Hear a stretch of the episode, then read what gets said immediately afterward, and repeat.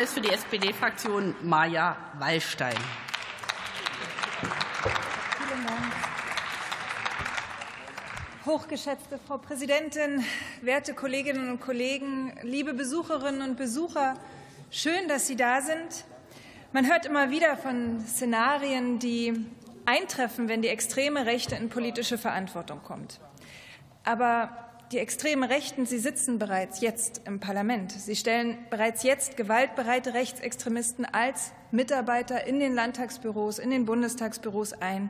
Sie haben Zugang zu sensiblen Informationen und sie nutzen diese, um den politischen Gegner schon jetzt mit Gewalt auszuschalten. All das passiert schon längst.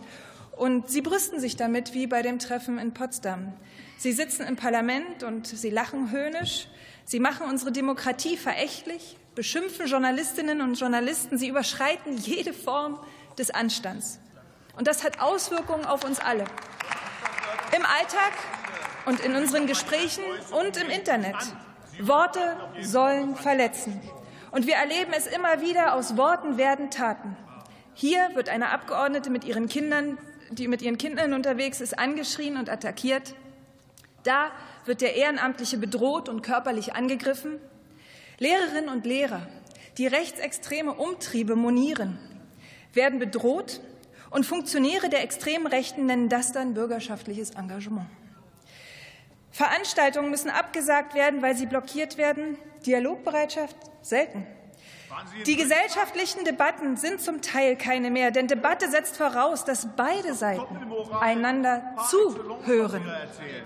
Die extreme Rechte will, dass wir uns weiter voneinander entfernen. Wir werden gefragt, warum die Menschen warum wir die Menschen nicht überzeugen können, die AfD Entschuldigung. Herr Würden Sie die Zeit anhalten? Ja. Danke. Wir machen hier keine Dialoge außerhalb der Rednerin und der Kurzinterventionäre oder der Fragestellenden. Ist die letzte Rednerin jetzt, Herr Reichert. Und ich habe es Ihnen deutlich vorhin gesagt. Führen Sie jetzt bitte Ihre Rede zu Ende. Sie sind die letzte Rednerin und dann beschließen wir diese Debatte. Ich danke Ihnen, Frau Präsidentin, und möchte fortführen, dass wir immer wieder gefragt werden, warum wir die Menschen nicht überzeugen können, die AfD wählen, aber noch kein geschlossenes rechtsextremes Weltbild haben. Ich denke, weil es ein Trugschluss ist zu glauben, Informationen würden ausreichen. Es reicht nicht mehr, Argumente herauszuarbeiten und Lügen zu widerlegen. Wir wissen aus der DIW-Untersuchung das AfD-Paradox, dass jene, die die AfD wählen, am meisten unter dem Programm der AfD leiden würden. Es reicht nicht mehr nur gute Politik, ob Regierung oder Opposition zu machen, denn diese und diese dann gut zu erklären, weil viele Menschen erreichen wir oft gar nicht mehr. Sie haben ihre eigenen Informationskanäle. Und ich stelle mir diesen zwischenmenschlichen Zustand vor wie eine Glastür zwischen zwei Menschen, die geschlossen ist. Wir sehen uns gegenseitig, wenn wir miteinander reden, aber die Glastür sehen wir nicht. Und darum wundern wir uns, warum unsere Botschaften nicht ankommen. Ich weiß über Sie, liebe Kolleginnen und Kollegen von der Union bis zur Linkspartei, dass Sie in Ihren Wahlkreisen viel unterwegs sind, auf unterschiedliche Art und Weise, aber immer mit dem Interesse an den Menschen, die Sie, für die Sie gewählt sind. Und im Grunde arbeiten Sie dabei daran, die Glastür zu öffnen. Das mache ich auch. Ich laufe jedes Jahr zu Fuß durch jeden Ort meines Wahlkreises in der Lausitz. Jedes Jahr mehr als 500 Kilometer. Ein Wahlkreis, in dem ich nur mit zwei Prozent Abstand vor der AfD gewonnen habe. Und nicht wegen mir, sondern weil sich viele Menschen bewusst gegen die AfD entschieden haben. Und das weiß ich und das macht mich demütig.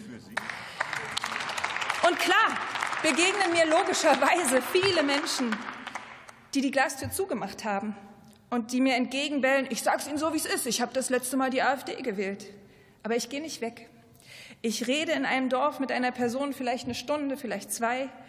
Ein Beispiel. In einem Ort nah an der deutsch-polnischen Grenze begegnete mir ein Mann, der mich mit meinem Bollerwagen kritisch beäugte. Und ich sprach ihn an und fragte, was im Dorf die wichtigsten Themen seien. Und sofort schimpfte er, dass es die Ausländer seien, die stehlen würden. Schon einige seiner Nachbarn seien Opfer der Ausländer geworden. Und er fürchte, er sei der Nächste, denn auch er habe eine Vespa in der Garage. Ich hörte ihm zu und bekam das typische Bild eines fremdenfeindlichen älteren Mannes serviert. Doch weil ich mich nicht abwandte und ihm sehr lange zuhörte, öffnete er sich mir. Und so erfuhr ich, dass es die Vespa war, mit der seine Frau jeden Tag zur Arbeit gefahren ist, und sie starb vor ein paar Jahren. Die Angst, auch noch einen Teil ihres Andenkens zu verlieren, trieb ihn um, und ich konnte es ihm sofort nachempfinden. Der Ton des Gesprächs änderte sich schlagartig, weil wir beide einen kleinen gemeinsamen Nenner gefunden hatten und eine Beziehung aufgebaut haben. Ich habe viel von ihm gelernt und ihm wurde bewusst, er fürchtet nicht die Ausländer, er fürchtet Kriminelle. Und wir müssen uns erlauben, in ein Gespräch zu gehen mit der Einstellung, es könnte sein, dass mein Gegenüber Recht hat. Und bei aller Bereitschaft, mich auf mein Gegenüber einzulassen, werde ich es niemals an Haltung fehlen lassen. Es bringt nichts, den Menschen nach den Mund zu reden und ihnen gemeinsam über die da oben zu schimpfen, mit ihnen gemeinsam über die da oben zu schimpfen und sich gleichzeitig von den anderen Politikern abzugrenzen. Die demokratischen Kontrahentinnen und Kontrahenten zu beschimpfen und zu erklären, also die anderen, die können das nicht. Das hilft nur den Antidemokraten. Wenn die Bürger mir dann sagen, ja, ja, Sie sind ja anders, Frau Waldstein, Sie kümmern sich, dann sage ich, dass ich weiß, dass viele hier im Haus unterwegs sind. Haltung zeigen ist dabei aber nicht nur gegenüber den kritischen Menschen notwendig, es hilft auch der jungen Frau, die mit ihrem französischen Mann aus Berlin zurück in meinen Wahlkreis gezogen ist. Sie fühlt sich mit ihren weltoffenen Ansichten manchmal sehr allein, weil die Nachbarn eben anders unterwegs sind. Für sie war es motivierend, mich zu treffen und zu wissen, dass ihre direkt gewählte Abgeordnete klare Haltung hat und diese auch offen vertritt. Und es darum geht es, Demokratinnen und Demokraten zu stärken. Und das schulden wir Abgeordneten euch. Euch, die ihr die Mehrheit da draußen seid und in den letzten Tagen und Wochen auf die Straßen gegangen seid. Ihr seid toll. Ihr seid so verschieden und dennoch eint euch, was ihr für unsere Demokratie, dass ihr für unsere Demokratie Haltung zeigt. Ihr lasst euch nicht von denen, die die Demos verächtlich machen, abschrecken. Ihr macht denen Angst und vielen anderen macht ihr Mut. Dafür sage ich im Namen aller Demokratinnen und Demokraten vielen Dank.